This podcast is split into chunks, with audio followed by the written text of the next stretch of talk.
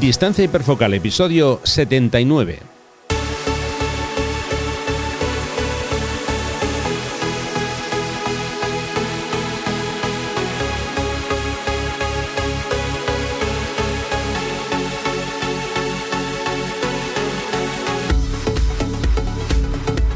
Hola, ¿qué tal? ¿Cómo estamos? Bienvenidos a un nuevo episodio de Distancia Hiperfocal, el podcast de fotografía de paisaje y viajes. Soy Rafa Irusta, fotógrafo profesional especializado en fotografía de paisaje y un día más está conmigo Sandra Vallaure, fotógrafa, viajera, aunque ella diga que viaja poco, y responsable del podcast Destinos y Faca. Hola Sandra, ¿qué tal? ¿Cómo estás?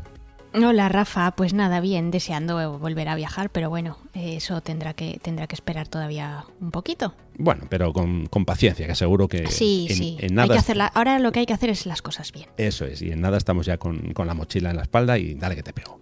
Bueno, en el episodio de hoy os vamos a contar cómo organizamos nuestro archivo fotográfico y Sandra, por supuesto, nos va a presentar el trabajo de un nuevo fotógrafo. Pero antes de empezar, os quiero recordar, ya que hablamos de viajes, que podéis consultar las fechas de mis talleres de fotografía de paisaje para la próxima primavera del año 2021. Claro, de este que ya estamos. Tenemos eh, ganas de salir, por supuesto, y, queremos disfrutar de localizaciones maravillosas, así que os dejo toda la información en rafairusta.com barra talleres. Repito, rafairusta.com barra talleres.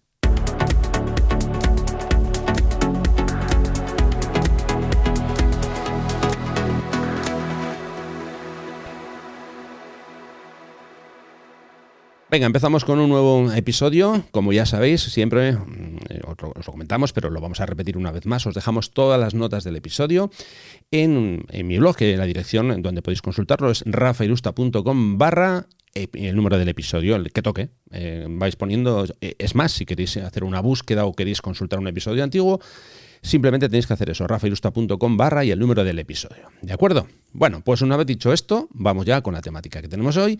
¿Cómo organizamos, cómo ponemos un poquito de orden dentro del caos que se suele generar en el archivo fotográfico cuando ya vas haciendo muchas fotos, cuando vas haciendo muchas salidas? Porque bueno, al principio, eh, cuando tienes una docena de salidas, más o menos controlas y sabes dónde tienes cada, cada foto y cada archivo. Pero claro, ¿qué pasa cuando eso va aumentando, cuando eso va eh, creciendo? Entonces, eh, yo hablo por mí, eh, a nivel personal, yo para mí considero fundamental tener todo bastante bien ordenado. Iba a decir muy bien, a veces no lo tengo muy, muy bien, pero bueno, intento, intento poner, poner cierto orden. Eh, me gusta que cuando quiera buscar algo, pues que sea un, método rápido, ¿no? Que no tenga que empezar a romperme la cabeza de dónde tengo esto, o que muchas veces eh, a lo mejor quieres buscar algo y no lo encuentras, en fin, eso me, me causa bastante malestar. Así que lo que intento es eso, poner, poner cierto, cierto orden.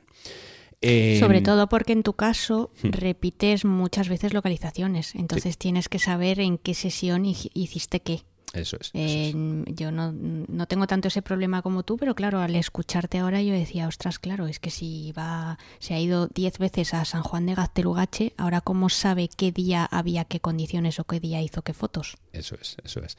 Eh, por ejemplo, mira, ahora, ahora que dices eso, eh, iba a, empezar por otro apartado, pero bueno, no pasa nada, porque me he tomado unas pequeñas notas, eh, entonces voy a cambiar el orden. Claro, tú que te preparas los episodios. sí, vamos, cuatro ideas que pongo y luego ya a partir de ahí empezamos con el desarrollo de esas, ideas. Bueno, eh, vaya por delante, que creo que ya lo sabéis, pero yo utilizo eh, Adobe Lightroom. Entonces, eh, la potencia de este, de este programa, para mí, una de las grandes potencias que tiene es eso precisamente, la gestión de archivos. Eh, algunas veces ya hemos hablado de otras posibles, eh, o sea, otros posibles softwares que, se pueden utilizar para revelar. De hecho, yo ya os he comentado que en su día fui usuario em, de Capture One. Pero bueno, al final mm, sigo quedándome en, Lightroom, a pesar de, que a veces me saca de mis casillas. Pero bueno, eh, precisamente por esa parte. La parte del archivo para mí es algo muy, pero que muy, muy importante. ¿no? Entonces, em, si queréis, o, bueno, os voy dando yo unos pequeños em, tips de cómo lo hago yo, cómo, cómo lo tengo organizado yo. Y bueno, y luego de todas formas también hablaremos de algo más, más genérico que no tiene por qué ser eh, hacerlo con Lightroom. ¿De acuerdo? Bueno, entonces, em, en mi caso. A ver, eh, ¿cómo pongo orden a todo esto? Bueno, pues lo primero, lo primero, empezando por el principio, es que uso solamente un, un catálogo, un archivo de catálogo. Esto es una recomendación que Adobe siempre da y es que, que trabajemos solo con un catálogo. En mi caso, ya digo, tengo uno y ahí es donde voy eh, importando todas, todas las, imágenes, todas las, fotografías. Eh, hay otras personas, otros usuarios, que optan por tener eh, diferentes catálogos. Hay gente, por ejemplo, que hace un catálogo cada año, cuando empieza el año, dice catálogo nuevo. Bien. Hay gente, por ejemplo, que cada cliente es un catálogo. Y hablo mm, generalmente fotógrafos de bodas. bien, es una, una, opción. Yo, por ejemplo, sí le veo sentido cuando hacemos, por ejemplo, si eso si hacemos bodas y tenemos varios clientes, bueno, sí que puede tener sentido, ¿no? Que cada cliente tenga su catálogo. Pero en el caso de los paisajes, eh, yo no lo veo práctico. Y me voy a, voy a intentar explicar por qué. A ver, yo quiero tener todas las fotografías que yo hago de paisaje, todas concentradas en un solo punto. De forma que si yo quiero hacer una búsqueda, me va a hacer una búsqueda de forma completa en ese, en ese catálogo. Porque imaginemos que yo tengo dos catálogos. Uno es, eh, vamos a imaginar que son eh, fotografía de paisaje de día y otro fotografía nocturna, que yo no hago nocturnas, pero bueno, imaginemos por un momento. Si yo quiero, supongamos eh, que yo quiero tener una colección donde agrupo todas mis fotografías favoritas, claro, en un catálogo tengo las favoritas diurnas y en el, otro catálogo tengo las nocturnas. Pero no tengo un punto común donde se juntan las dos. Tendría que seleccionar primero las de un apartado, exportarlas, luego las del otro catálogo, exportarlas para luego poderlas juntar. Entonces, ya digo, yo soy partidario de usar solamente un catálogo y tener todo metido ahí. Claro, no metido ahí como con unas excavadoras. Vamos a hablar ahora de cómo, de cómo poner orden, ¿no? Entonces, como digo, a mí eh, tener todo en un solo catálogo me ayuda, sobre todo a la hora de las búsquedas, para cuando yo quiero buscar una fotografía, en función de los diferentes filtros que luego os voy a comentar cómo, lo hago. Vale, eh, partimos de, esa premisa, tengo un solo catálogo. Bien, a la hora de importar mis fotos, esto también, a ver, son cosas que he ido puliendo con el tiempo, bueno, yo al principio, hace años, mm, bueno, importaba mis fotografías de cámara y ya está. Y como llevaba también el móvil y hacía fotos de móvil, las fotos de móvil casi siempre se quedaban en, el móvil. Pero claro, eh, resulta que yo uso el móvil, ya os lo he comentado muchas veces, que yo uso el móvil a veces como si fuera un blog de notas. Yo estoy haciendo una, bueno, recorriendo una, zona, una localización, estoy haciendo un poquito de, de exploración y a lo mejor veo un encuadre que me gusta y lo hago con el móvil y hago otro encuadre que me gusta y lo hago con el móvil. Y en una sesión que yo después hago con la cámara, supongamos 50 fotos, igual tengo en el móvil 10 eh, o 15 de apuntes que yo he ido tomando. ¿Qué pasa? Que con el paso del tiempo, cuando ha pasado una semana, un mes, un año, cinco años, esas fotos de móvil están en el móvil o vete tú a saber, o a lo mejor las he borrado ya. A ver, yo no, no las suelo borrar, pero bueno, imaginemos, no las tengo controladas. Entonces ya hace tiempo que mm, tomé la costumbre de, cuando llego después de una sesión, importo todas las fotografías que hago de la cámara y todas las que he hecho con el móvil. Porque así las tengo todas guardadas en la misma carpeta o más que en la misma carpeta, en la misma ubicación. Y eso mismo ahora lo hago también con el dron, claro, porque yo ahora ya llevo cámara, eh, dron y el móvil. Y como digo, quiero tener todo eso ordenado, porque imaginemos que he hecho una fotografía, esas apuntes que os comento, o una fotografía que hago de, no sé, la cámara colocada en una zona concreta, que luego me puede servir para un tutorial, en fin. Por eso todos esos archivos, todos los que yo hago de una sesión, todos van dentro de una misma carpeta o de una colección, que luego voy a explicar cómo, lo hago. El, el kit de la cuestión es que lo que hago es agrupar todo ese material en un mismo lugar porque luego a la hora de hacer copias de seguridad también va a ir todo eh, agrupado. Eh, además de eso, si yo después quiero ver qué es lo que he hecho en esa sesión, tengo una visión de conjunto de todo. Imágenes con móvil, imágenes con cámara, desde, desde el suelo, vamos a, comentarlo así, o imágenes aéreas hechas con el dron. Entonces, ya digo, todo eso intento agruparlo en un mismo punto. ¿Vale? Bueno, sigo con mi proceso. Eh, eh, algo que hago siempre es cambiar el nombre y renombrar los archivos. Siempre. Si yo, por ejemplo, tengo fotografías hechas con mi cámara ahora, con la 5 de Mark IV, pues mi, número de, o mejor dicho, mi nombre de archivo, bueno, pues tiene un bueno, no es, no es, que sea un código, es básicamente mi, inicial y mi apellido, R irusta, después un guion bajo, el modelo de cámara con el que he hecho esa fotografía, otra vez guion bajo y la fecha en la que yo he hecho esa fotografía. De forma que si yo tengo un archivo en el disco duro, en todo momento, solamente con un vistazo, sé cuándo, de cuándo es esa fotografía y con qué cámara está hecha. Ya sé que todos esos datos los tengo en la información interna, en los datos EXIF del archivo, de la fotografía. Ya, pero tengo que buscarlo de forma interna. Si lo tengo en el nombre, no tengo que buscar nada. Con un primer golpe ya sé que esa fotografía está hecha con cámara, con dron, con móvil, como sea. Esto da un poquito de trabajo a la hora de hacer la importación. Pero bueno, prefiero tenerlo así que no después tener que, espera, espera, voy a ver qué ajustes tengo. Eh, no sé si me, si, me, estoy explicando bien, ¿no? Que es... Sí, perfectamente. Como te digo, tener, pum, ahí la información de forma, de forma rápida. Entonces, ya digo, yo siempre hago una, un, el renombrado de archivos. Esto lo, lo tengo ya automatizado en Lightroom para hacerlo de forma rápida. Claro, no tengo que poner cada vez que, introduzco una foto, o sea, que mejor dicho, que importo una fotografía, sino que tengo diferentes presets ya creados, diferentes eh, ajustes a la hora de, importar o incluso cuando ya se han importado para poder modificar los nombres desde dentro del propio Lightroom. Bien, ya tenemos los nombres de los archivos cambiados. Y luego aquí ya viene dónde hacemos o cómo hago lo que es la distribución. Eh, como yo soy de la vieja escuela, porque cuando yo empecé con esto de las fotografías, mm, Lightroom todavía de hecho no estaba, no estaba en, funcionamiento, porque al principio yo trabajaba con, Photoshop, y luego ya eh, usé C1 y luego empecé a usar Lightroom cuando todavía ni siquiera era una versión final, cuando era una beta. Bien. Entonces yo estaba acostumbrado a hacer todo, mm, a, importar todos los archivos en carpetas. Entonces era una carpeta, dentro de esa carpeta había una sesión, etcétera, etcétera. Eh, eso, esa, esa forma de, hacer una estructura de archivo ya realmente con Lightroom no hace falta. Pero, como soy, como digo, de la vieja escuela, tengo hábitos ya eh, adquiridos, pues sigo haciéndolo así. No me cuesta tampoco demasiado trabajo y lo sigo haciendo así. Bien, entonces, como digo, en principio yo lo importo por carpetas. Y como eh, le pongo etiquetas a las fotografías, ahí ya la cosa mejora mucho a la hora de poder crear lo siguiente que voy a explicar ahora, que son las colecciones. Y lo que hago es, por ejemplo, supongamos que yo hago una, no una, sino varias salidas, como tú has dicho antes, a San Juan de Gaztelugache. Bueno, vamos a empezar con una, la primera que yo hago, imagínate. Voy a San Juan, hago esa primera sesión y eso va a una carpeta, que esa carpeta tiene la fecha de esa salida fotográfica con el nombre de, en este caso, de la ubicación a donde he ido.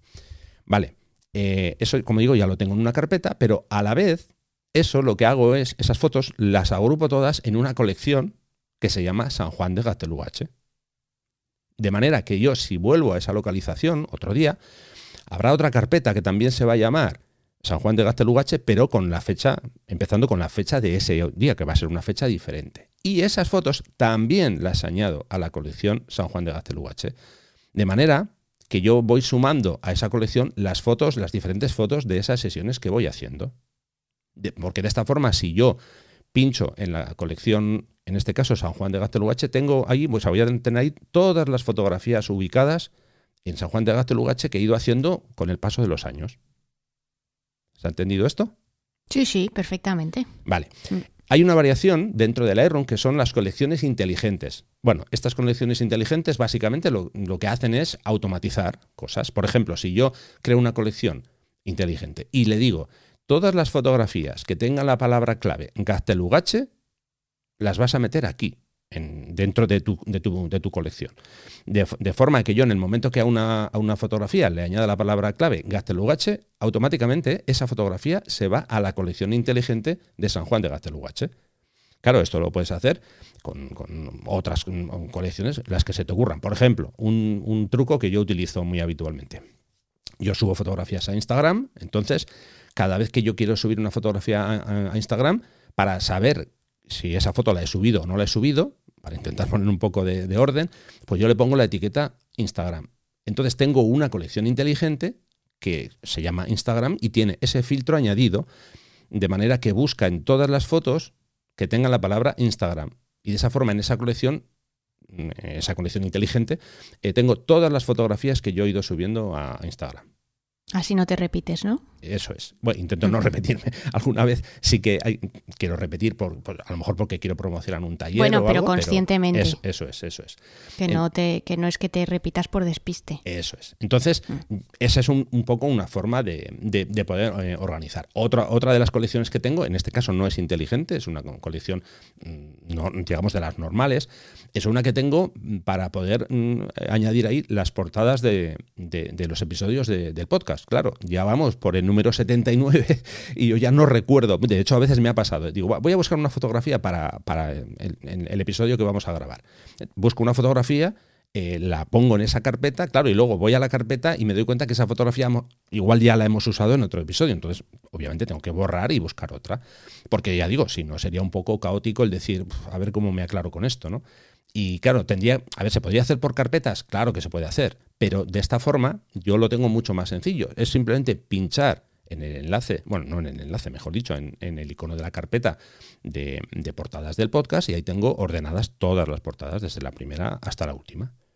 Mm, sobre todo lo interesante de este sistema es que independientemente del, gestor de, archivos que, uses, los archivos no cambian de lugar.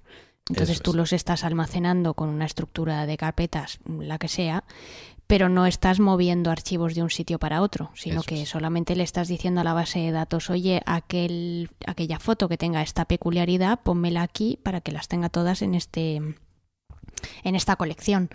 Eh, entonces, luego cuando tú te vas a tu disco duro o, o, por ejemplo, lo tienes en un disco duro externo, como, como suelo trabajar yo, y lo enchufas en otro ordenador, pues eh, tu estructura de carpetas va a seguir siendo exactamente, exactamente la misma, con lo cual te vas a encontrar con, em, con algo familiar. No, no se te no, de repente no se te han movido las fotos eh, de una carpeta a otra sin que, sin que tú lo, lo supieras. No sé, Rafa, si tenías pensado em, mencionar eh, cómo tienes tú estructuradas tus, tus carpetas en, en, tu disco duro o crees que merece la pena o sí sí eh, si quieres me quedan un par de cositas más de comentar ah pues venga pues pero termina si quieres sí, o como prefieras. Sí bueno básicamente acabo con esto ya. Eh, ya os he comentado que uso colecciones que uso colecciones inteligentes y luego también para ordenar más que para ordenar digamos que sería para seleccionar pero bueno es también para ordenar eh, uso las estrellas y uso los colores, las etiquetas de color que tenemos en, en Lightroom. Y todo esto al final viene complementado por los filtros de búsqueda mm, después a la hora de, localizar una, fotografía o un grupo de, fotografías. Eso básicamente es el, uso que, hago. Entonces, a ver, ¿cómo lo tengo estructurado a nivel de, disco duro? Bueno, eh, lo primero, yo hago como tú, yo trabajo con, disco, con un disco duro vamos, externo. Esto es muy recomendable por lo siguiente. A ver, tenemos un ordenador con un disco duro interno, puede tener, en fin, eh, no sé, puede tener un, no sé, 500 gigas, un tera, 2, 5, eh, lo que, eh, vamos, la cantidad que sea. Claro, ¿qué pasa? Que si por lo que sea tenemos un problema con ese ordenador, eh, aunque tengamos copia de seguridad, al final, claro, hay que volver después a, importar todas esas fotografías en caso de que hayamos tenido una avería y haya que formatear el disco y demás. Entonces, eh, yo trabajo siempre con discos duros, con, discos duros externos. Entonces, en, este caso, lo que hago es, bueno, dentro de ese, disco, eh, tengo una carpeta que es donde, donde van los archivos de, de Lightroom. Y bueno, yo ahí guardo tanto los archivos de Lightroom como muy importante, el catálogo, que es precisamente la base de datos a la que tú hacías referencia, porque todo este trabajo de ordenar, de poner palabras clave y demás, si nos falla la base de datos, eh, nos quedamos, eh, vamos, mm, completamente a ciegas. A ver, completamente a ciegas es un poco relativo, ¿no? Porque dentro del Lightroom nosotros le podemos eh, incrustar eh, las palabras clave a los archivos de forma independiente. Pero, mm, como digo, eso al final, a la hora de importar, sí que veríamos esas palabras clave, pero sería un poquito, un poquito lioso. No lo voy a explicar aquí porque sería muy, muy largo, ¿no? Pero bueno, básicamente luego, eh, como digo, dentro del disco duro, yo lo tengo por años cada año, eh, yo cada año, digamos que mm, a la hora de importar las fotos, cada año le indico que elija una carpeta, una carpeta diferente. En el año 2021, pues voy a crear una carpeta que se va a llamar 2021 y ahí ya se van haciendo las importaciones. En 2022, mm, obviamente, crearé otra carpeta, etcétera, etcétera. Bien, entonces, eh, este sistema, eh, al, tenerlo en un disco que, tenemos fuera del ordenador, es bastante flexible en el sentido de ¿Qué pasa cuando tenemos el disco duro casi casi lleno o que está ya a tope? Bueno, pues simplemente podemos comprar otro disco duro que puede ser, no, o sea, no, no, no, hay gente que dice, si tengo uno de 4 y se me llena, me tengo que comprar uno de 8. No, no hace falta. Puedes tener uno de 4 con una serie de archivos y otro de 4 con otros archivos. Quiero decir que podemos usar en, en, Lightroom podemos usar diferentes discos duros y los archivos tenerlos ubicados en diferentes discos duros. Entonces ya digo, básicamente la estructura de carpetas es eh, carpeta de, fotos, dentro de fotos ordenado por años. Y ya dentro de, cada año, a ver, eh, aquí ya va un poco también el gusto de cada uno. Eh, yo después, desde dentro del Lightroom, cuando digo desde dentro del Lightroom y hablo de carpetas, eso mismo se ve reflejado en el disco. dentro de cada año yo lo tengo dividido por, por en cuatro carpetas que son cuatro trimestres. Trimestre 1, 2, 3 y 4. Esto ya es un poco ya rizando el rizo, que yo soy un poco maniático con esto. ¿eh? No hace falta llegar a ese punto, pero bueno, yo prefiero tenerlo así. Porque de esa forma, yo por ejemplo ya tengo ubicado, ¿no? Sé que los tres primeros meses del año pues tengo menos actividad, en fin, pues porque estamos en invierno, las condiciones son más complicadas para salir. Pero bueno, como digo, lo, tengo subdividido en esas cuatro carpetas y luego cada, en cada trimestre, pues cada salida tiene su, fecha. No, hago dentro de cada trimestre mm, eh, otra vez otra carpeta mensual, eso ya no, a ese punto no llego porque en mi caso no, no, no es necesario. Y básicamente, ya digo, esa es la, el árbol de, carpetas, la estructura no, no, va más allá que eso. No, no, no me hace falta más, vamos. Yo tengo una estructura un poquito más sencilla que, la tuya, que hasta que llegué a ella me costó, mm, o sea, esta es digamos como la versión 3.0. La versión 1.0 y la 1.2 eran un desastre y, y, el problema es que de la 1.0 a la 2.0 ya el volumen de archivos empezó a crecer y ya se convirtió en un, en un tostón. Pero cuando pasé de la 2.0 a la 3.0, o sea, Dios, fue horrible porque además eh, tuve que renombrar todos los archivos a mano porque no sabía hacerlo de forma automática. Madre mía. y eran y eran varios miles de fotos. y fue, pero bueno, menos mal que fue un sistema que ya eh, desarrollé pues hace como, no sé, más de 10 años, menos mal, y ya desde entonces ya me, ya me sentí satisfecha con el sistema y ya no tuve que volver a cambiarlo, pero, pero fue un desastre. Y todo esto lo cuento porque aunque la mayoría de nuestros oyentes son gente que ya lleva bastante tiempo haciendo fotos y que eh, entiendo que ya tienen un sistema de, de, archivo y de carpetas bastante organizado y que ya cada uno tiene su método, pero si hay alguien que está empezando y que no sabe muy bien por dónde empezar, pues eh, yo voy a contar aquí un poco cómo lo hago yo por si le puede servir de ayuda y sobre todo para que no cometa los mismos errores que, que cometí yo. Eh, yo, al igual que tú, tengo también una carpeta por año. O sea, yo todo lo tengo en una carpeta que se llama fotos, así de sencillo, en, un, en un disco duro y, ya está. Entonces, dentro de esa carpeta de fotos, tengo una carpeta por año y luego una carpeta donde tengo toda la parte de antes en Lightroom. Y es que este año me he cambiado a Capture One porque, en fin, ya estaba un poco cansada de, de Lightroom, sus velocidades y sobre todo la mala gestión que hacía de mis de mis archivos Sony, entonces ya me harté y dije, bueno, pues ya está, es el momento de, dar el salto y entonces me he cambiado a Capture One. No soy para nada una experta, con lo cual tampoco os penséis que ahora os voy a dar como los 12.000 trucos y voy a hacer como la super reseña y el super curso de cómo organizar tus cosas en Capture One, porque yo, toda, yo misma estoy aprendiendo. Eh, lo que pasa es que afortunadamente tiene muchísimas eh, similitudes con, Lightroom, entonces la verdad es que tampoco me está costando mucho trabajo. Tiene algunas pequeñas cosillas que cambian, sobre todo en nomenclatura, pero lo que es la, lo que es la gestión de archivos, la creación de una base de datos, el tema de tener un catálogo y tal, eh, es igual, con lo cual al final lo único que cambia es un poco los nombres que le dan a las cosas, pero la esencia y el concepto es, es, el mismo. Entonces, volviendo a mi sistema de carpetas, pues tengo una carpeta, eso que se llama fotos, dentro de fotos una carpeta por año. Eh, como os decía, cuando usaba Lightroom, pues la carpeta de Lightroom o ahora que tengo Capture One, pues la carpeta de Capture One, donde está el catálogo y todos los archivos necesarios para que Capture One funcione. Y dentro de cada año, pues básicamente lo que tengo es una carpeta que empieza, o sea, que tiene la siguiente estructura. Primero la fecha y la fecha al revés, es decir, primero el año, luego el mes, luego el día y una, una o dos o tres palabras que describan lo que es. Normalmente suelo usar la palabra del destino o del sitio en el que he estado. Pues si he estado en Cádiz, Cádiz, si he estado en Budapest, Budapest o, lo que sea, ¿no?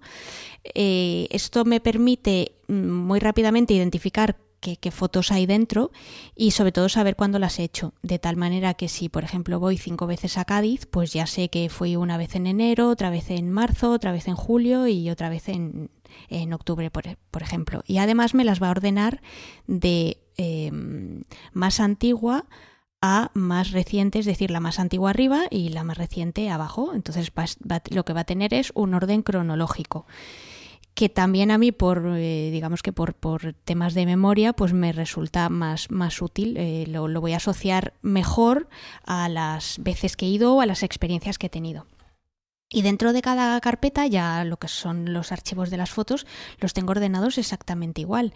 Es decir, que eh, tengo primero cada, cada archivo de cada foto, se llama igualmente primero el año, luego el mes y luego el día, y luego esa misma palabra, esa misma palabra descriptiva.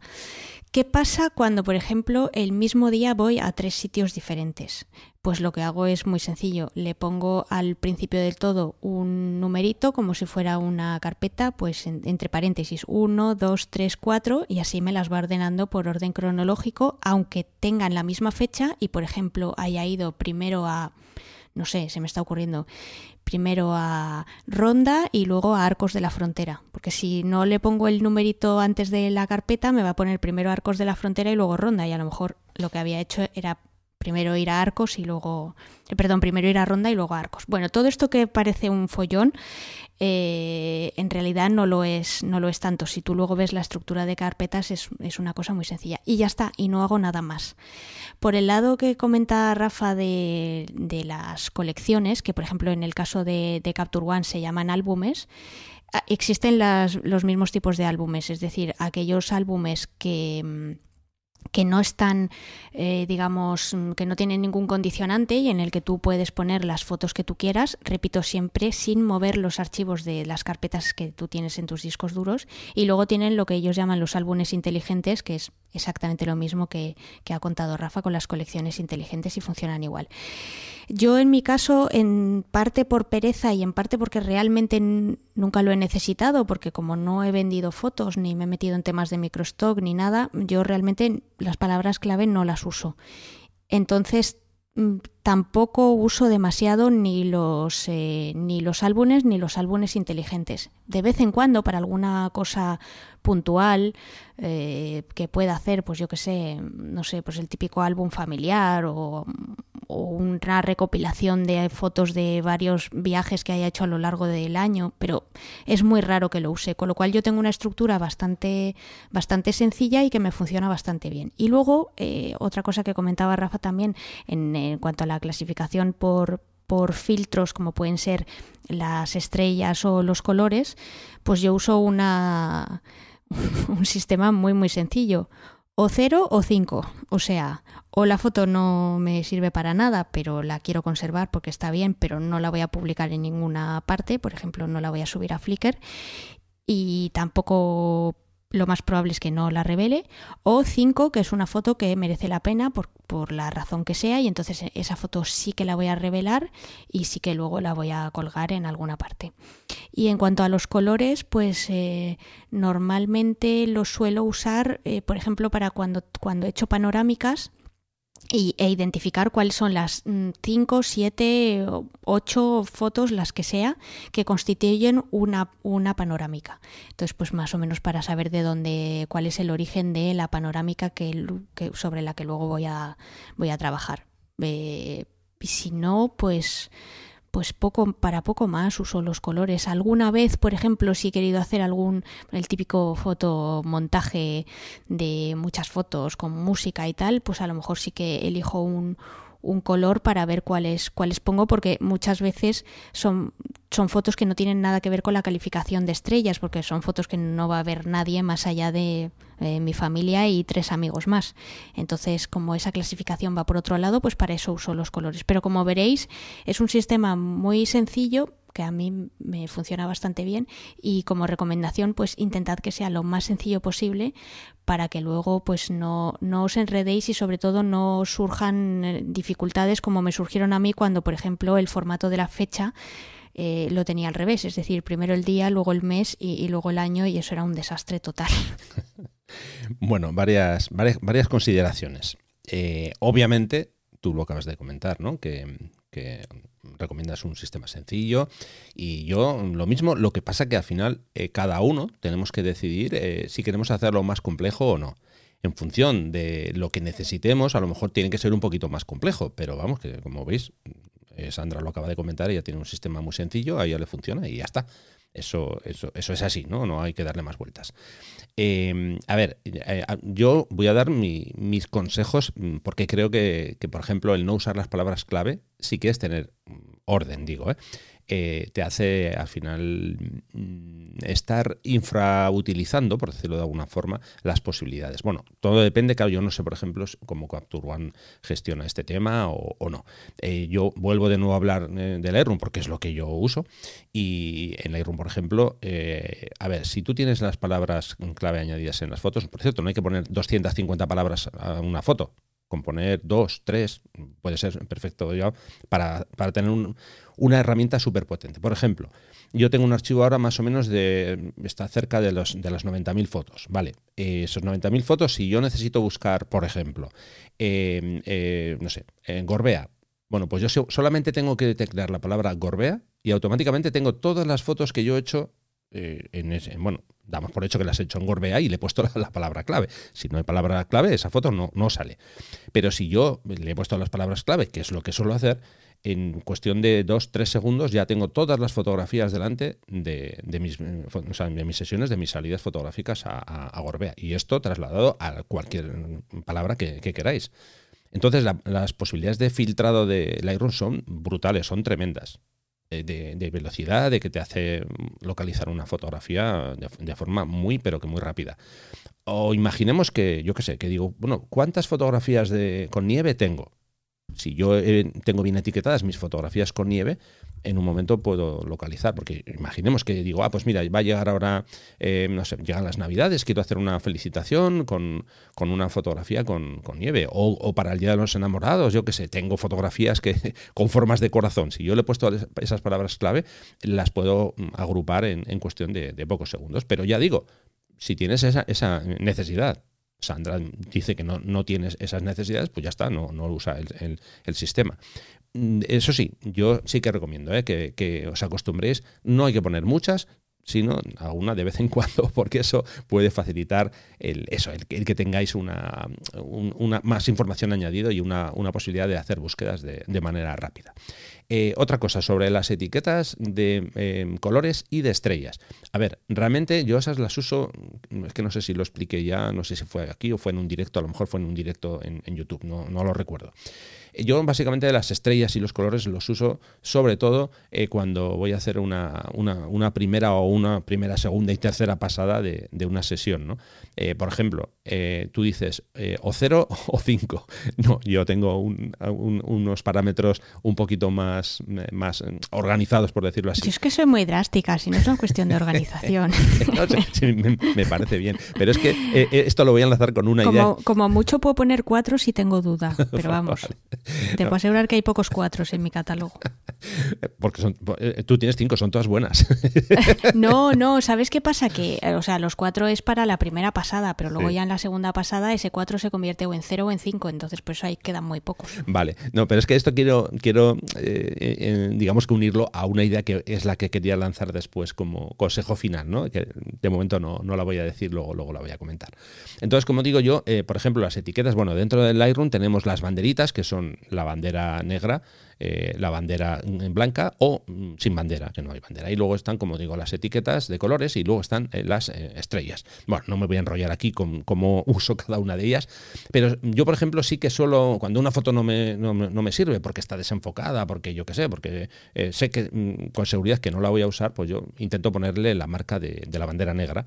Eh, porque básicamente esa foto sé que no la voy a, no, que, no la voy a usar. Ya sé que los discos duros ahora no son caros, podemos eh, ir almacenando eh, fotos que no hay ningún problema y de hecho sé que mucha gente no borra absolutamente nada. No sé si tú eres de borrar o no.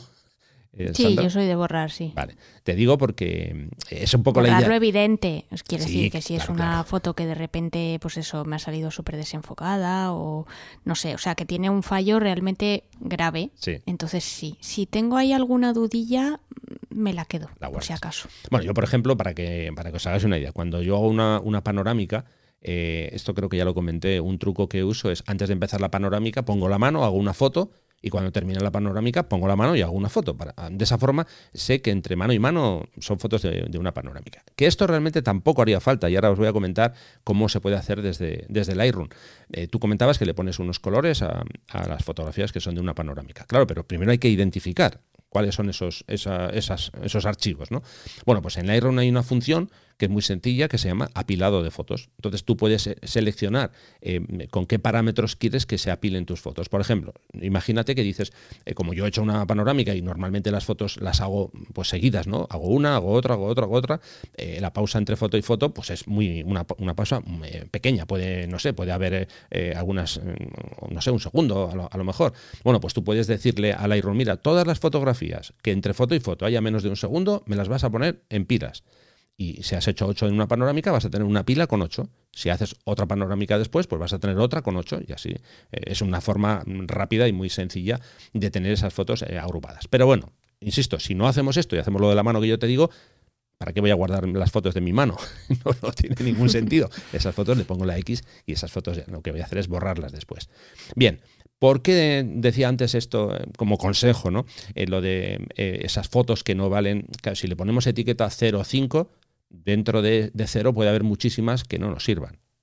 O porque, eh, no sé, imagínate cuando yo he ido a hacer una, una sesión de, fotografía, se me ocurre ahora, en el faro de Mouro, que a lo mejor vengo a casa con 2.000 fotos, claro, las 2.000 no tiene sentido que, guarde, ¿no? Porque hay muchas que son parecidas, que son de una secuencia a lo mejor de 17 fotos que he hecho una ráfaga y solo me quedo con una. Bueno, pues eh, mi consejo es que nos acostumbremos, eh, por lo menos, a, como tú comentabas, las fotos evidentes que son malas, o que no nos sirven, vamos a borrarlas. ¿Por qué? Porque si no, estamos arrastrando una, serie de archivos que van a generar una, una, basura digital en nuestro archivo enorme. Digo porque de esa basura hacemos copia y de esa copia hacemos otra copia. Y la basura se va multiplicando al final. Eh, sí, sí, entonces con esto hay que tener cuidado, porque si no al final tu archivo crece, crece, crece, pero si un día te pones a hacer un, un perdón que me ahogo, una pequeña revisión, a lo mejor te das cuenta y dices, pues tengo aquí, no sé, 500 archivos que no me sirven para nada. ¿Y qué hacen aquí? Entonces, por eso eh, yo creo que, eh, aunque no le pongáis la banderita, no pasa nada, pero bueno, yo creo que un, repaso y borrar cosas que no sirven estaría, estaría bien. Y bueno, ya para terminar, apoyando un poco lo que tú has comentado, Sandra, de cómo las tienes organizadas tú, yo tenía ya eh, la segunda parte, que era, dejando de lado Lightroom, simplemente agrupar las fotos de forma muy, pero que muy sencilla. Y voy a dar tres posibilidades. Una, agrupar por sujetos, que aquí podemos poner, por ejemplo, animales, paisajes, retratos, personas, eventos. Claro, luego dentro de esas categorías podemos hacer unas subcategorías las que queramos. Dentro de animales, pues podemos poner aves, podemos poner mamíferos, lo que queramos. Paisajes, pues de día, de noche, eh, yo qué sé, eh, de costa, de bosques. Eh, podemos, ya digo, ir, complicándolo más pero de forma sencilla esos, mm, digamos, esos sujetos que he dado. Eh, otra opción es mm, eh, fotografía de viaje por destino, como tú has dicho. Si me voy a, Ronda, me voy a, donde sea, me voy a, no sé, a Aracena o Huelva, eh, pues voy, voy, voy poniendo por, por, cada destino. Y básicamente después, claro, con el tema de las localizaciones, aquí, aquí podemos empezar el árbol desde arriba y decimos, a ver, continentes. Debajo de continentes, países. Debajo de países, regiones, provincias. En fin, municipios. Podemos hacerlo súper complicado de cada uno que decida cómo, cómo quiere hacerlo.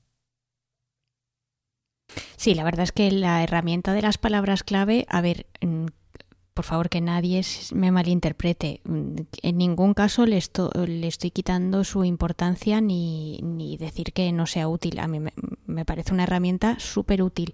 Lo que pasa es que en mi caso eh, realmente mm, no hago conjuntos Mm, de cosas que se salgan fuera de lo que he hecho en un viaje puntual o en un día puntual, con lo cual al final que puedes hacer búsquedas por, por colores, por destinos, por ciudades, por barrios, por eso, por sujetos, como decías tú, yo que sé, pues faros, mm, aceras, farolas, lo que te dé la gana.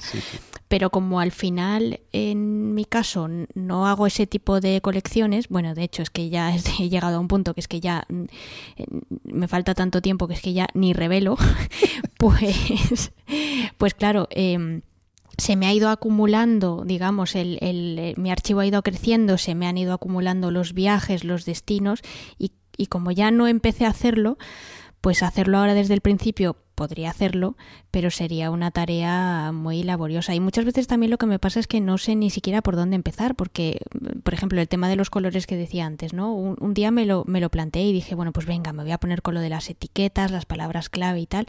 Y una de las categorías que voy a poner es colores pero ¿y yo en qué momento voy a hacer un álbum con fotos que contengan algo de rojo? Es que no lo voy a hacer. Entonces, como no lo voy a yo misma reflexioné y dije, bueno, pero a ver, este trabajo titánico en el que tú te vas a meter tiene sentido y me di cuenta que, que en mi caso no tenía sentido. Entonces, ojo, que no digo que la herramienta no tenga unas posibilidades infinitas. Solamente digo que en mi caso no le saco partido. Mm. Entonces, como no le saco partido, pues, eh, pues no las aplico. Pero es verdad, y estoy de acuerdo contigo, en que es mucho mejor hacer lo que haces tú y añadir dos o tres palabritas clave que no hacer lo que hago yo, que es no poner ninguna. Así es que si estáis empezando, pues eh, es mejor que lo hagáis, porque luego el día de mañana si lo necesitáis ya lo tenéis hecho. Yo si el día de mañana lo necesito, pues pues no lo voy a tener hecho. Bueno, a ver, alguien que ha puesto a mano no sé cuántos miles de nombres. ya, pero eso es cuando era joven. Ya, vale, vale. Ahora ya. Vale, una, una cosita sobre el tema de las etiquetas de color. A ver, yo no las uso como algo de rojo, hasta le pongo rojo. No, no. Yo en mi caso hago, por ejemplo. No, no, yo decía las palabras clave. Ah, ¿eh? vale, vale, vale. Decía, quizá me he expresado mal. No, no, yo me refería a, las palabras, no usar las etiquetas de color, sino, por ejemplo, aquellas fotos de, eh, no sé, de de calle o, o de un bosque en las que los tonos sean rojos, pues ponerle la palabra clave rojo. Sí, sí, sí, sí, sí. A eso me refería. Vale, no es que yo, por ejemplo, eh, con el tema de los colores, ¿no? En mi caso, imagínate que digo, ah, pues eh, mm, no sé, ¿cuántas fotografías eh, he impreso? Pues bueno, yo le pongo una etiqueta, le puedes poner el, rojo, eso cada uno tiene su método. El rojo, pues para las que ya están impresas en papel. El, yo qué sé, el verde, por ejemplo, pues para lo que tú comentabas antes, las que forman parte de una panorámica. Pues se puede, el uso de las etiquetas, y esto es, es pues, tan grande como la imaginación que tengamos cada, cada uno. Por cierto, que antes se me ha olvidado comentar, eh, tú has dicho que hiciste un gran cambio eh, de, método y, que tuviste que hacer todos esos cambios. A ver, yo he hecho, mm, yo creo recordar, porque no, no lo recuerdo con exactitud, yo creo que he hecho, creo que han sido cuatro cambios de, de, mi sistema. Bueno, hasta que adopté el que llevo ahora, que esto ya, ya llevo años con, con él, ¿no? En cuanto a, cómo mm, renombro los archivos, cómo lo tengo eh, organizado, y, yo creo que eso, que han sido cuatro, cuatro grandes cambios. Lo que pasa que, como siempre lo he hecho desde dentro del de Lightroom, es, la cosa es bastante más sencilla. Bueno, lo único que lleva es tiempo. Tú eh, generas un, un, preset, un, un, ajuste preestablecido de cómo quieres que sean los nombres, eh, tú le dices al Lightroom que lo vaya haciendo y si el archivo es muy, es muy grande, a lo mejor tarda en hacerlo un día. Bueno, pues si tarda un día, que, tarde, ¿no? Yo lo dejo funcionando y, ya está. Pero, pero claro, eh, sí que es cierto que si empiezas desde cero, como tú comentabas antes, me da igual para tema de palabras clave o para lo que sea. ¿eh?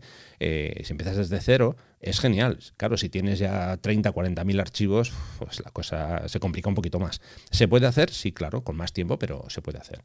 Eh, por cierto, si alguien quiere mm, saber más cosas sobre esto, bueno, en mi página web, en, el apartado de los talleres, tenéis un, taller de fotografía de Lightroom donde podemos hablar de revelado o de lo que queráis, incluido tema del archivo.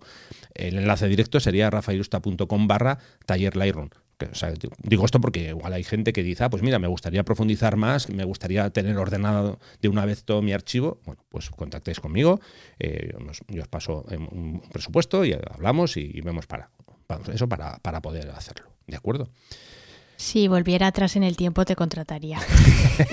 Sobre todo porque cuando hice el cambio, el, último cambio y ya me quedé con la versión de ahora, mm. eh, no, no sabía que lo podía hacer a través del Lightroom. Entonces lo hice directamente en el disco duro y entonces se me rompieron todos los vínculos dentro de la base de datos. Es, que ese es el fallo. El caso es que desde dentro... Y fue una maravilla. O sea, ni te cuento el jaleo que tuve durante un tiempo. O sea, era un, era un lío ya hasta que dije, bueno, es que olvídate, ya lo cambio todo en el disco duro y, y, ya en Lightroom borro el catálogo y empiezo uno nuevo porque es que tenía enlaces rotos por todas partes y era un desastre. O sea, no, no había entendido cómo funcionaba Lightroom y, no, había entendido conceptualmente que eso era una base de datos, sino entonces yo pensaba que lo que hacía en un lado y lo que hacía en otro daba igual, que era como un espejo. Y no, amigos, no lo es.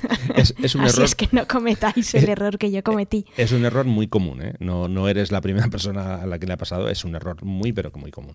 Eh, todo hay que hacerlo desde dentro de, del Lightroom y, y, puedes mover carpetas, archivos desde dentro, no hay ningún problema. ¿eh? Y esos, esos cambios sí que luego los vas a ver reflejados en tu disco duro. Tú puedes mover una carpeta desde el Lightroom de, de, de un año a otro y no hay ningún problema porque eso se ve reflejado ahí. O sea que en ese sentido, eh, ya digo, desde dentro no, no, habría ningún problema. Esto tendría que ver, pero es que ya estamos ya fuera de, tiempo y sería muy largo de explicar, eh, eh, por ejemplo, cómo trabajar con un disco externo, como hacemos tú y yo, y luego trabajar con lo que yo llamo un disco de trabajo, que es un disco solamente de un tera, en mi caso un SSD, que es más rápido, eh, con el que trabajo las sesiones más eh, actuales. Pero ya aquí ya nos escapamos de esto porque ya hablamos de otra temática y, en fin, sería complicarlo mucho además porque explicarlo eh, aquí en un podcast sería ya, digo, realmente complejo. Eso sería más para, para un vídeo o algo, algo similar. Eh, así que nada, yo creo que nos hemos ido ya, como siempre nos pasa. No, esto es lo, lo, conversación antes de, de, grabar. Bueno, yo creo que con esto más o menos sí, yo creo que nos da para un episodio. Sí, sí, no, nos ha dado, ya lo creo que sí. Así que si te parece, vamos a hablar un poquito de, de un fotógrafo de viajes, ¿de acuerdo? Venga, vamos. Venga.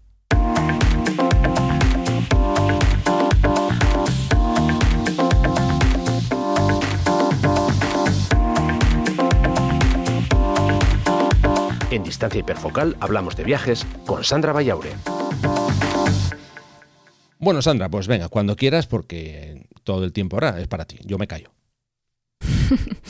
bueno, eh, en esta ocasión la verdad es que me temo que no voy a sorprender a, la gran mayoría de, los oyentes porque el fotógrafo que traigo esta semana es un fotógrafo muy conocido que tiene muchísima presencia en, redes sociales y, bueno, si hay alguien que, no lo conoce, pues que, me lo diga o que levante la mano porque la verdad es que me, me sorprendería bastante. Y dicho esto, como andamos también un poquito cortos de tiempo, eh, os voy a dar solamente dos o tres pinceladas. El resto de eh, de impresiones las tendréis como siempre en, las notas del, programa y así las podéis leer si, os apetece. Como os decía, el fotógrafo es un fotógrafo muy conocido, es un fotógrafo ruso que se llama Daniel Korzonov. Si eh, os digo este nombre seguramente no sonará de mucho, pero si os digo que su nombre artístico es Daniel Kordan, eh, creo que somos pocos los que, los que no lo conocemos. Es un fotógrafo de paisaje. Y aunque normalmente aquí suelo hablar de fotógrafos de viajes, para mí es un fotógrafo de, viajes porque realmente lo que hace es viajar para fotografiar eh, paisajes, con lo cual al final se convierte en un, fotógrafo de viajes porque lo que él resalta de cada uno de los destinos que visita pues son los maravillosos paisajes con, los que se encuentra. Eh, es muy la historia de, de Daniel Cordán es, es bastante curiosa porque es una persona que empezó estudiando algo que no tenía absolutamente nada que ver con, con la fotografía. Eh, él es físico, estudió física en, en, la universidad. Lo que pasa es que, bueno, pues durante la universidad se apuntó a un club de montañismo. Él además había pasado toda su infancia en un entorno muy rural y, bueno, pues se dio cuenta de que realmente todas esas excursiones eh, que hacía a través del club de montañismo alguien las tenía que inmortalizar y casi siempre le tocaba a él. Y a partir de ahí, pues eh, descubrió su pasión por por la fotografía y se fue alejando cada vez más del, del, mundo de la física hasta que, bueno, pues realmente lo, lo abandonó y, y ahora es, es, a lo que se a lo que se dedica plenamente, ¿no? Dos cosas eh, creo que merece la pena destacar de, de Daniel Cordán. La primera de ellas es eh, los destinos a los que viaja, porque realmente eh, a mí una de las cosas que más me sorprende es que mm, siempre hace que eh, tenga ganas de ir a un sitio al que ha estado él, pero no porque sea un sitio realmente conocido, sino porque tiene la virtud de ir a sitios mm, que parece que nadie ha pisado antes o que nadie había descubierto antes o sobre todo que nadie había fotografiado antes. Y... Mm, os dejo eh, tres, tres, enlaces en las eh, notas de, este episodio de tres sitios. Eh, uno de ellos en, Rusia, obviamente, porque al final pues, es un país bastante grande, bastante diverso y que él intenta explorar siempre que puede y siempre que tiene, siempre que tiene tiempo. Eh, otro de ellos es en Estados Unidos, eh, sorprendentemente, que de hecho cuando vi las, las fotos de este sitio me quedé absolutamente eh, asombrada y, en fin, soy bastante consciente de la diversidad que tiene Estados Unidos, pero no tenía ni idea de que un sitio así existía y estaba tan, eh, digamos que es tan accesible, y el otro en, en Indonesia, un, sitio también maravilloso. Eh, no entro más en detalle, más que nada por dejaros ahí con, el gusanillo y que vayáis a, vayáis a verlo por, por vosotros mismos. Y la segunda, el segundo aspecto que me gustaría destacar de, Daniel Cordán es la, la forma que tiene de de revelar sus fotos y de usar la luz y, el color.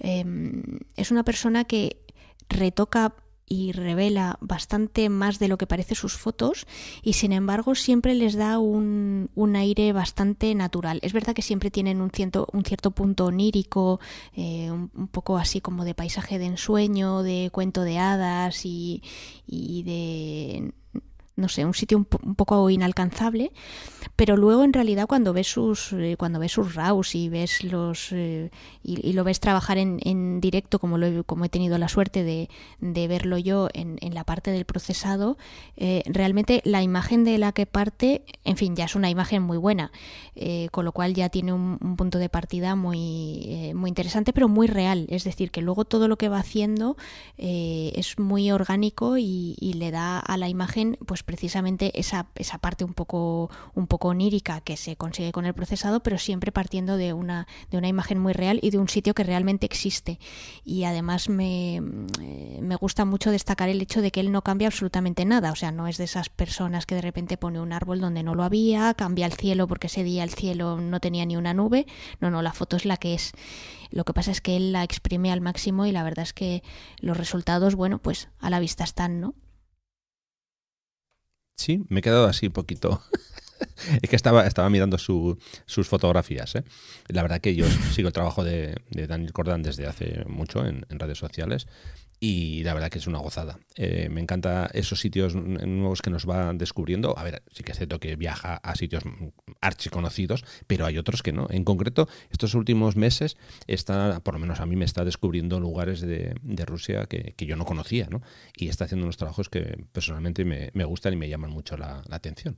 Así que nada, eh, ahí os dejamos todas las notas para que visitéis eh, los enlaces de sus redes sociales y por supuesto de esos tres lugares que ha dejado ahí Sandra como deberes. ¿De acuerdo? Sí, he puesto, he puesto esos tres por poner, por poner ejemplos, pero vamos, es lo que has dicho tú. Ahora en, eh, en estos últimos meses que Daniel, por desgracia, pues como muchos de nosotros no ha podido viajar fuera del país, pues se está dedicando a explorar rincones de Rusia que son absolutamente increíbles, la verdad. Y que merece mucho la pena, merece mucho la pena seguir su trabajo. Sí, algunos de ellos además me resulta curioso cómo se viaja a esos lugares. No hay eh, grandes autobuses climatizados ni cosas parecidas. No, no, a veces va en camiones militares y cosas así. Sí, sí. Muy interesante seguir. O sea, es un realmente más que fotógrafo, yo diría que es un aventurero. Sí, total, total. Por eso, por eso yo para mí es un fotógrafo de viajes más que un fotógrafo de paisaje. Sí, totalmente. Mm, yo creo que es de los fotógrafos de paisaje que conozco, de los que más tiempo está en el campo haciendo fotos. Eh, que, por cierto no sé cómo lo hace, digo, el tiempo que está fuera, eh, revelar fotos, eh, subirlas a las redes sociales, no sé cómo lo hace todo, pero bueno, lo pues, hace. Pues sacrificando mucho tiempo personal. Él pasa entre nueve y diez meses al año viajando y entonces pues todo ese tiempo es tiempo que no ve a su familia y sobre todo a sus niñas. Claro. Y bueno, pues es un sacrificio que, que él hace, lo lleva como buenamente puede, pero a veces le cuesta, ¿eh? porque yo se lo he preguntado y, y a veces no lo lleva muy bien, pero bueno. Es lo que tiene. Bueno, en fin, nosotros seguimos con lo nuestro. Venga, vamos para allá.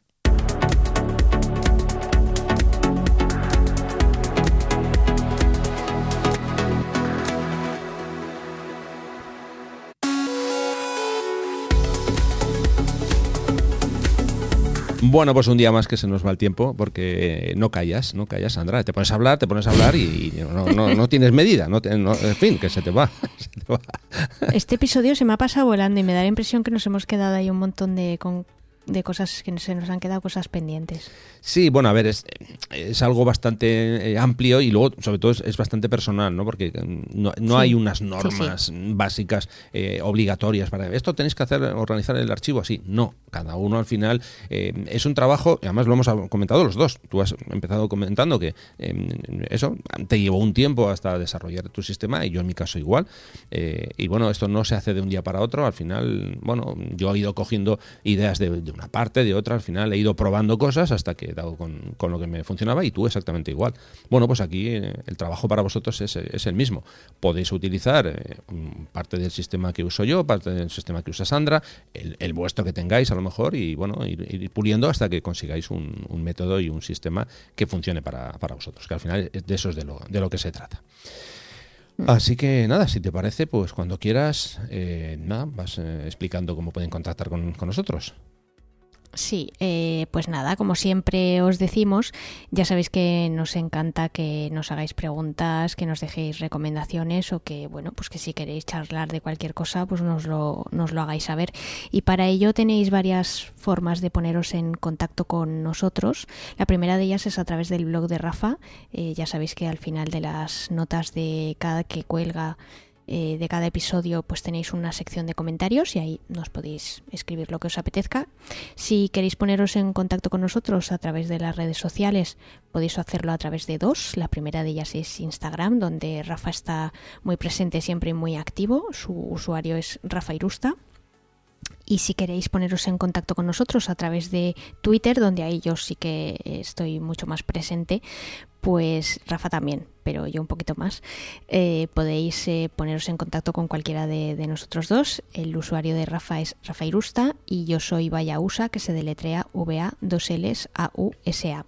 Y luego también tenéis el canal de Telegram que gotita a gotita, eh, participante a participante, pues cada día va creciendo. Tenéis el, el enlace en, en, las notas del programa también, por si, por si os queréis pasar y, y saludar y ver qué, qué es lo que se cuece cada día por ahí. Y una última recomendación, aunque esta no es, eh, no es para que os pongáis en contacto con nosotros, sino para que de verdad no cometáis el mismo error que yo con el tema de, los archivos, y es que si tenéis a alguien que os pueda ayudar o que, eh, o, que o que os dé algún consejo o alguna sugerencia de cómo hacerlo más allá de lo que hemos explicado en este podcast, eh, de verdad hacedlo porque es que luego si no vais a entrar en una pesadilla de la que es bastante difícil de, de salir. Así es que en este sentido, pues incluso si queréis poneros en contacto con Rafa para que os dé un una, clase rápida, vamos, yo desde luego eh, no, no me lo pensaba. Es que va a ser un dinero de verdad muy, muy, muy bien invertido y no tiene por qué ser tanto porque tampoco hace falta eh, hacer un taller de cuatro días para saber cómo organizar su, su catálogo fotográfico. Así es. En fin, eh, nada, como siempre te digo, Sandra, muchísimas gracias por haber estado una semana más. A, por ti, a, ti, por aguantarme. Eh, no, encantado por habernos traído el trabajo de, Daniel. Y, y, nada, eso pues yo también hago extensiva esa, esa invitación. Si alguien quiere eh, hacer un, taller conmigo, esto además lo haríamos online, pues bueno, que se ponga en contacto y, ya le doy más, más información. Eh, todo, todo este taller, toda la información de este taller y los otros que voy a impartir para, en, este caso, la primavera, el primer semestre de 2021, ya sabéis que la tenéis en Rafa com barra talleres. Eh, lo dicho, Sandra, muchísimas gracias. Eh, dentro de dos semanas estamos por aquí de nuevo. Así que nada más. Eh, que todos podéis hacer buenas fotos, que tengáis todos buena luz. Y hasta el próximo episodio de Distancia Hiperfocal. Un besito para ti, Sandra, que nos escuchamos. ¿Vale? Venga, un abrazo, Rafa. Y escribidnos, decidnos qué, os parece todo esto. Ahí, que nos gusta, nos gusta recibir mensajes. Adiós. Venga.